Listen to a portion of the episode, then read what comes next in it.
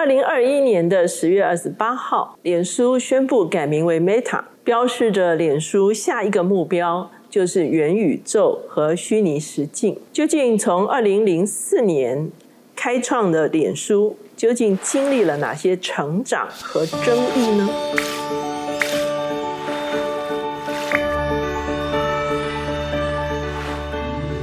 大家好，我是乔美伦老师，每周一次在乔氏书房和大家见面。今天我们的单元是快闪新书。今天我们所要介绍的这本书叫做《厚脸书时代》的 Inside Story。作者其实啊，长期的贴身的访问祖克伯，而且对他很多现任的员工，甚至很多离职的以前很多的技术人员哈，都做了深度的访谈。这本书的作者叫 Stephen 李维。他的擅长就是科技报道，他对整个网络世界哈很多科技的进进展，他是非常熟悉的哈。所以呢，他出版了大量的文章。一九八四年，他有一本书叫做《黑客：计算机革命的英雄》。那脸书呢，目前呢用户有二十亿，它仍然是全球最大的社群网络。可是二零一六年之后呢，因着美国的大选，造成了很多的争议，所以美国的媒体呢开始对脸书批评日渐严厉，甚至呢，啊，祖克伯有七次必须到国会去参与听证会。可是虽然有这么多的争议，脸书在二零二零年呢，仍然有。八百六十亿美元的营收。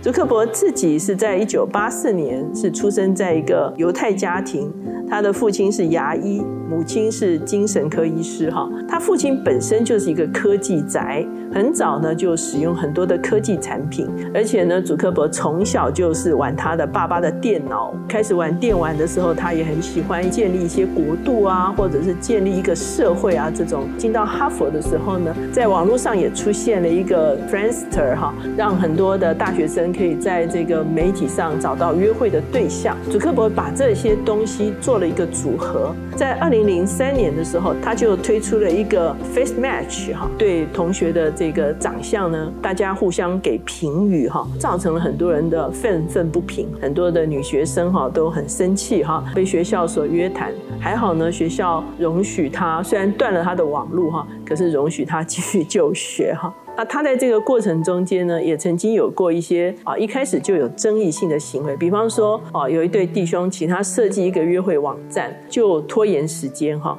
然后呢，在这个拖延时间中间呢，他就做出了自己的网站。他还在学的时候，在哈佛的宿舍就开始创业。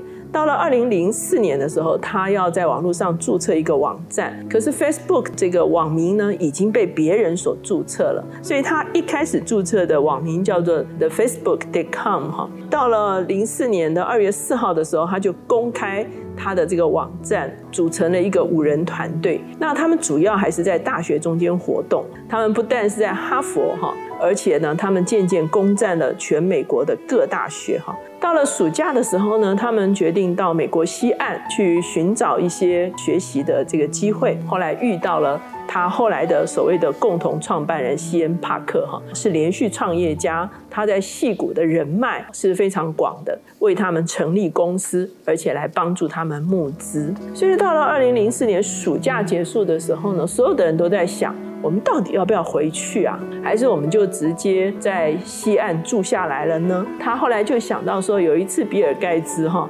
去哈佛演讲的时候，他特别提到说，其实他当时就在想说，他要休学创业哈。如果创业不成的话，很简单呐，就再回哈佛就可以了。所以这样的一个说法就触动了祖克伯。所以呢，他们这一群人呢，就继续在西岸成立公司。他招募许多大学生的科技宅，说服他们休学哈。到零五年的时候，他们重新设计网站，而且从所谓的大学通讯录正式的转为一般的社群来。服务。那在这个过程中间呢，因为脸书快速的成长，所以呢，非常多的大公司，包括 Google、包括雅虎哈，都曾经想要买下，一直到最后一刻哈，祖克伯都决定不要卖。到了二零零七年的时候，他们推出一个所谓的动态消息哈，开放注册，一周之内用户每天增加一万，从每天增加一万上升到每天增加六到八万，他们就开始寻找外部的开发者。在二零零七年的时候，苹果预告说他们六月会推出 iPhone 哈，那 FB 就抢先在五月二十四号开他们的开发者大会哈，所以祖克伯这一次是他第一次。发表演说，开发者大会呢就来了七十多个 A P P 的开发者，所以他们很快的就每一天成长十万人，他们成为全球流量第六的网站。到了这个开发者大会的第二天，哈，就加入了五千多位开发者，哈。当时候其他的平台对外部的开发者还并不太友善，所以呢，大部分的外部开发者都集中到脸书来，哈。脸书给他们很高的权限，很多的游戏也开始进场，哈。这个时候就开始出现了所谓各资外泄的问题，哈，因为它容许一些外部 APP 的开发者可以使用脸书的各资，他们是互相交换各资。那到了二零零七。一年之后呢，他们开始打造社群广告，造成了一波灾难哈。有一个人买了钻戒哈，他打算要求婚哈，可是呢，因为他有这个购买的记录，脸书的平台上把这个他买了钻戒的消息传遍了他的朋友圈，甚至包括要求婚的女朋友哈，引起众怒哈。一直到他们把这个功能关闭之后，怒气才平平息下来。零八年的时候，是桑德伯格离开 Google，加入脸书担任营运长的时候。呃，桑德伯格我们曾经也介绍过他的挺身而进 B 选项哈。那他进到 FB 之后，他处理的就是所有跟科技之外的事情。那他发现，其实脸书最主要的营收其实就是广告，他们需要找出其他的营收的管道。那这个时候呢，他们刚好开发了所谓暗战的功能，在其他的平台上按赞的时候呢，脸书也能够追踪到他们的广告开始有更大的一个范围。当然，我们最近也看到消息哈，在今年六月一号的时候，桑德伯格就宣布哈，他会在秋天的时候离开 FB。在桑德伯格进入脸书的时候，当时公司的营收是二点七二亿，亏损五千六百万美元哈。可是二零二一的时候。他们的营收已经来到一千一百八十亿美元，而且获利了三百九十亿美元。哈，在零九年的时候，他们迁移总部，占地十五万平方英尺。哈，那这个时候他们开始对脸书下定义，哈，居然就是骇客。哈，他们认为他们是注重效益、大胆进取、快速行动、打破成规、公开开放。那零七年的时候，在整个网络世界开始有了网络儿童性犯罪的问题渐渐浮现。那当时候纽约的检察长就是古默哈，古默就是后来纽约州的州长，他用一个青少年的账号引来了一堆变态哈。那古默就要求脸书一定要监管这个事情哈，如果有图文被检举的话，二十四小时之内一定要处理。零八年的时候是 Twitter 大爆发的时候，呃，脸书本来想要买下 Twitter 哈，Twitter 不卖给他。结果呢？脸书的做法就是，我就模仿你的功能。零九年的时候呢，他们啊写了一个隐私条款，那客户可以选择设定自己的隐私范围，就说某些东西只给朋友圈看呐，某些东西啊不给其他人看呐，等等哈。可是他说，其实是有百分之八十的人他不知道要去改这个原始设定哈。那这个时候呢，网络上也有一些所谓的资料中介哈。那这些资料中介，他们其实就是爬找各资卖给不同的企业。二零一一年。年的时候，联邦贸易委员会开始调查这件事情，而且他们指出说，脸书误导用户，而且侵犯隐私权。那脸书后来跟他们和解，哈，同意他们要做二十年的监管。事实上，还是有非常多多的漏洞。那在零七年的时候，苹果推出 iPhone，FB 就已经写好了他们的 APP 哈。贾伯斯其实非常欣赏祖克伯哈。早期的时候，苹果跟这个 FB 的关系是不错的哈。那零九年的时候呢，iPhone 起飞。FB 就是最受欢迎的 APP，可是呢，他在二零一三年的时候呢，其实祖克伯也打算自制手机了，结果是失败的。那二零一一年的时候，是他们再一次搬家，搬到这个门洛帕克哈，数位建筑先驱法兰克盖瑞所打造的哈，两千八百名员工可以彼此看到彼此哈。祖克伯自己坐在正中间，一直到目前他们还是在这个地方。二零一二年的时候，他已经有了十亿的用户，营收四十亿美元。同同时他打算上市哈，其实刚好是他们营收下滑的时候。可是呢，祖克伯仍然坚持上市，在二零一二年的五月十八号在纳斯达克上市哈。可是特别的是说，他们上市的那个当下，纳斯达克的电脑宕机，所以所有的交易都迟延，就造成了他们原本的预设值股票。大大的下滑哈，造成了很大的灾难。一直到二零一三年的时候，也就是第二年的时候，整个才回稳。二零一零年的时候，Instagram 上线，一天就有两万五千的用户。当时候 Twitter 想要把它买下来，可是呢，还没有完成这个交易的时候呢，FB 就用十亿买下来。二零一二年的时候，Snapchat 开始哈，脸书又要并购哈。他们拒绝了脸书的并购，那脸书的做法就是马上抄袭。二零一三年的时候，WhatsApp 大爆发，Google 本来想要买下来，可是呢，FB 抢先一步。用两百亿美金买下来。二零一二年 VR 上线，几天就募资了两百四十万美金哈。二零一四年的时候，祖克伯第一次尝试玩这个 VR 哈，他一玩就很上手哈，所以他就说他要用二十亿把这个 VR 买下来。他后来到国会去听证讨论，他算不算是网络垄断的时候呢？他说了一段话哈，他的父母在他走路的时候，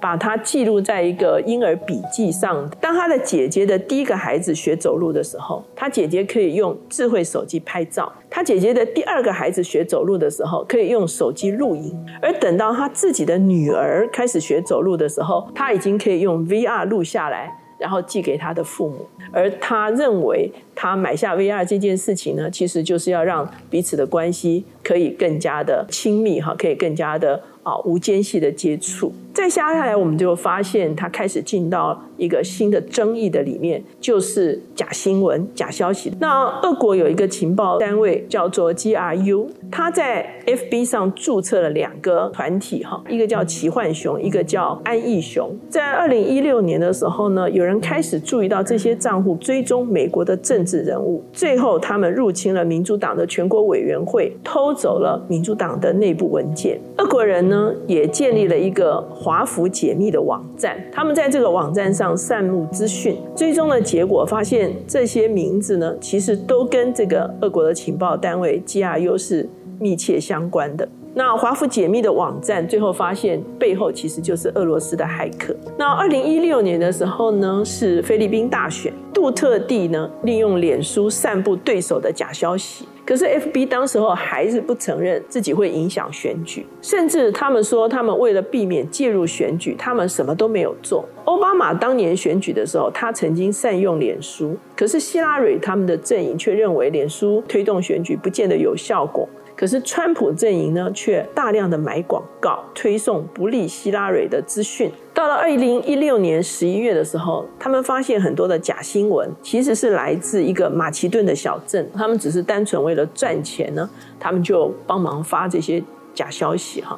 那在选举当天哈，脸书员工下班的时候，他们还以为明天就会结束这一切了，希拉蕊应该会当选。可是第二天他们上班的时候，发现事情完全跟他们所想的不一样哈，川普选上了。那选后两天的时候，祖克伯接受访问的时候，他说认为假新闻影响了选举，实在是疯狂的看法。奥巴马受访的时候，奥巴马就抨击是假新闻导致了民主受到了威胁。这些事情一直到二零一七年的时候，他们才发现，投票前三个月，广告客户中间有二十个到三十个分散的用户都在俄国的圣彼得堡，是出自一个所谓的酸民农场，就是为了颠覆自由世界。哈，脸书在做内部调查的时候。他发现其实问题很严重，他才决定把这些内部的报告交给国会。他的法务长跟 Twitter、跟 Google 的代表一起在国会参与这个听证会。接下去就发生了剑桥分析网络史上最大的隐私灾难。剑桥大学其实有一个实验室，他们发现暗战可以分析人的性格，所以呢，他们就开始跟。脸书的资料科学团队做连接来做性格测试，SCL，它提供很多的资料给候选人、企业和政府。二零一三年的时候，这个 SCL 在美国注册剑桥分析这一个公司，而这个公司的副总裁是班农，川普竞选的时候最重要的策略伙伴。他们获得脸书的大量个资，使得他们知道如何向不同的用户投放不同的资讯，整个选举受到影响。二零一八年的时候，国会要求祖克伯自己到国会受质询。这个媒体认为，议员的质询呢，往往是荒腔走板。那祖克伯的他的唯一的一招就是他承认错误，他承诺修补哈。最后呢，他们在几年的调查中间，发现有四百名开发者滥用各自。就在这个过程中间，争议越来越剧烈哈。可是呢，他的业务表现却屡创新高，而且脸书渐渐走向中央集权。二零一八年的 Instagram 的执行长辞职哈，因为他已经没有办法保留自主权。VR 的事业的创办人出局。二零一九年的时候，WhatsApp 的主管被取代。他当时候并购所承诺的，他们可以自主管理，到最后全部都被脸书完全的掌控。哈，本书的作者他到最后提出一个问题：哈，像这样子的社群媒体，究竟是正向的力量，还是邪恶的机器？啊？在他发表 Meta 的当天呢，是涨了百分之一点五一，可是，在接下的六个月中间，掉了一半的市值，跌幅哈是超过所有其他科技厂。曾经跻身全球前五大企业的 Meta，二月十八号的时候，它的市值已经跌出全球前十大。坦白说，这本书的作者并没有对祖克伯做出直接的抨击，可是呢，他对事情的真相做了详细和准确的报道。最后一次访问祖克伯的时候，他说，祖克伯他通常要回答问题的时候，有的时候会有一段空白的时间。最后他们两个道别的时候呢，祖克伯说，他仍然认为自己是理想主义者，他并不是一个唯利是图的人。他最后把这个答案呢，是开放给读者自己来评价这件事情。所以呢，今天这一本《厚脸书时代》就推荐给大家。